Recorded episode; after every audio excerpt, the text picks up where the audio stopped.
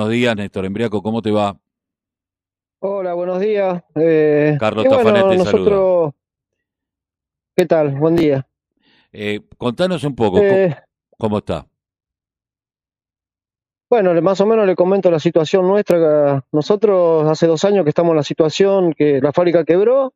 Estamos poniendo, queriendo ponerla a producir a la fábrica esta, ya que sabemos que es, de, eh, es, es trabajo no solamente para, para los 20 trabajadores que, estamos queriendo poner en pie a producir la, cooperativa, sino que la idea nuestra también es tomar a eh, ocupar, que, haya otros puestos de trabajo para, bueno, sabemos que no hay trabajo, que hay mucha gente sin trabajo y ponerla a producir, ¿no es cierto? Estamos esperando, porque nosotros puntualmente los trabajos que nosotros hacíamos yo, hacíamos porque no porque no nos están dando no, no los están dando son trabajos urbanos o sea nosotros cartelería nomencladores se- señalizaciones de esquina eh, tachos de basura de para los municipios garita de colectivo etcétera no es cierto y Ujú. bueno aparte cartelería aparte cartelería nosotros estamos tratando de hablar con el, con, los- con el municipio en este caso de Almirante Brown ya hace hace rato estamos, seguimos en la espera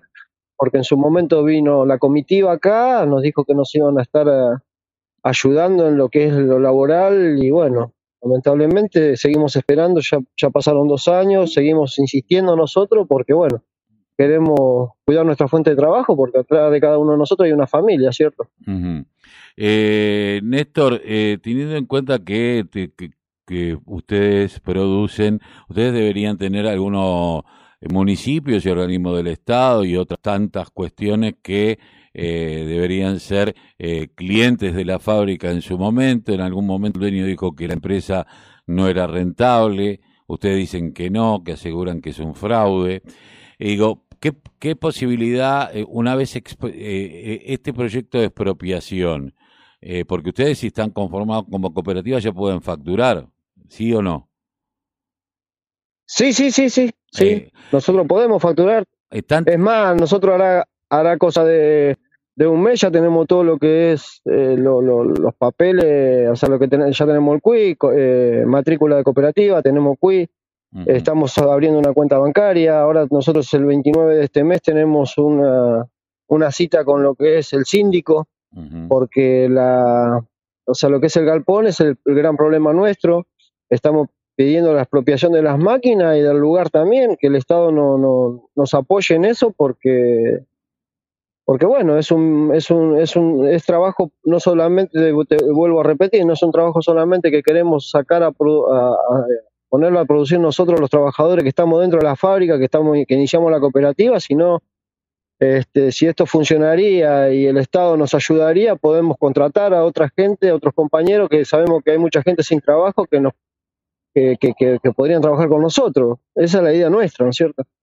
Eh, Néstor, teniendo en cuenta esto, que eh, una vez, en el caso de que ustedes, eh, porque muchas veces, eh, previo a la cooperativa, recién hablábamos con una metalúrgica acá en Quilmes, que lo que, que tienen tomado hace eh, 50 días la fábrica para que no, la, no, no le hagan vaciamiento y ellos estaban esperando eh, tener la guarda de los medios de producción. Ustedes lo que piden es que se expropie los eh, que se le expropie al, al dueño lo- los medios de producción y eh, el galpón como para después no tener que otro tipo de conflicto que sería tener la cooperativa pero sin herramientas para poder trabajar.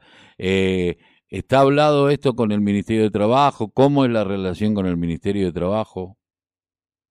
Nosotros estamos, estamos trabajando, estamos trabajando, eh, bueno, el proyecto de ley lo, lo presentó el compañero de la Carbonara por el tema de la ley de expropiación que se está presentando en la legislatura, eh, a- próximo a salir, que es lo que más o menos comentaste vos, este, pero a su vez también nosotros lo que estamos haciendo, estamos hablando con otros ministerios como el INAES y otros ministerios de desarrollo de producción y todo eso, que bueno, ellos son también que nos van a estar eh, dando su apoyo desde su lugar, ¿no es cierto? Ujú. O sea que más allá de, de- nosotros somos 20 trabajadores, pero bueno, tenemos la esperanza de que esto funcione, de que no, no, no, de, de que de- del apoyo de ellos, de que cuando ellos nos den el apoyo, bueno, ver a ver qué, qué facilidades nos pueden dar desde el juzgado, ¿no es cierto?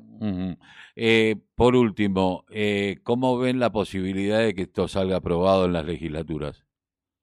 Teniendo en cuenta que en el Y eh, que va por va a ir a con- que va a va a diputados, pero también va a senadores esto, solamente en diputados. Eh, no, yo calculo que esto también va, va a senadores. Mira, yo la verdad que lamentablemente, lamentablemente, ¿no es cierto? Porque lo que uno ve, porque no solamente es el problema de Gotán, sino es el problema en el país. ¿no es cierto? Este, que cuando se, cuando se hace una gestión de obrera, como en el caso nuestro, ¿no es cierto? Eh, se cierran las puertas, no, no, no, no, no apoyan. Esperemos que esto se revierta y que apoyen a los trabajadores, ¿no es cierto? Porque, bueno, no sé, escuché algo, pero no escuché bien quién fue que dijo que esta fábrica no era rentable. Esta fábrica fue quebrada fraudulentamente porque el señor Horacio Lamberti con Testaferro tiene una fábrica abierta acá a, 20 cua- a 25 cuadras. O sea, si esta fábrica no, fuese, no, fue, no hubiese sido rentable, este, él no hubiese podido abrir una fábrica. Y sin embargo la tienen abierta, así que esta fábrica es rentable. Lo que pasa que, bueno, los, los, los- los manejos, los manejos que hacen, los manejos que hacen, eh, el entongue que hay eh, con ciertos empresarios y esas cosas, bueno, pasan estas cosas porque la justicia tampoco, porque a nosotros la justicia viene, se fijan si las máquinas nuestras están, porque nosotros estamos a cuidado de las máquinas momentáneamente, pero no le hace un seguimiento a este señor que, bueno, que, que- que nos estafó, ¿no es cierto? Eh, ¿Le dejó deudando salarios en algún momento tras, la, tras eh, esta quiebra fraudulenta? Y a nosotros nos quedó debiendo, nos quedó debiendo un aguinaldo, nos quedó debiendo un salario, este, nos quedó debiendo un aguinaldo, salario, horas extra, muchos compañeros. Sí, quedó debiendo, quedó debiendo. Pero bueno, ellos siempre, ellos andan por la calle como nada, y porque lo vemos nosotros, estamos cerca, nos hemos cruzado un par de veces, y bueno, nada, eh, da, da mucha, da mucha, eh, como es, Mucha da mucha im- im- im- im- impotencia, ¿no es cierto? Porque tampoco, no somos, ya le digo, no somos personas tampoco de, de querer lastimar a nadie, pero, pero bueno, la- lamentablemente a más de uno de nosotros, en el caso mío, que yo ya tengo 51 años y estoy fuera del mercado de- laboral, este, yo sí, en el caso que, en el caso mío, que si no nos llegan a dar eh, esto para que funcione, bueno, después yo sería un desocupado más, tanto como algunos de mis compañeros también, ¿no es cierto? Seguramente. Bueno, Néstor, esperemos que esto tenga un voto favorable por parte de la legislatura bonaerense y puedan expropiar el, el lugar. Agradecer mucho por haber pasado Sí. por la por la radio de la Unión Nacional de Club de Barrio.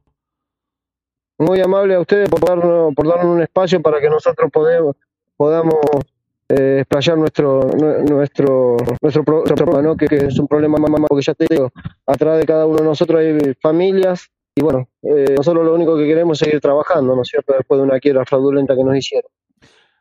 Un abrazo. Otro, muchas gracias. No, por favor.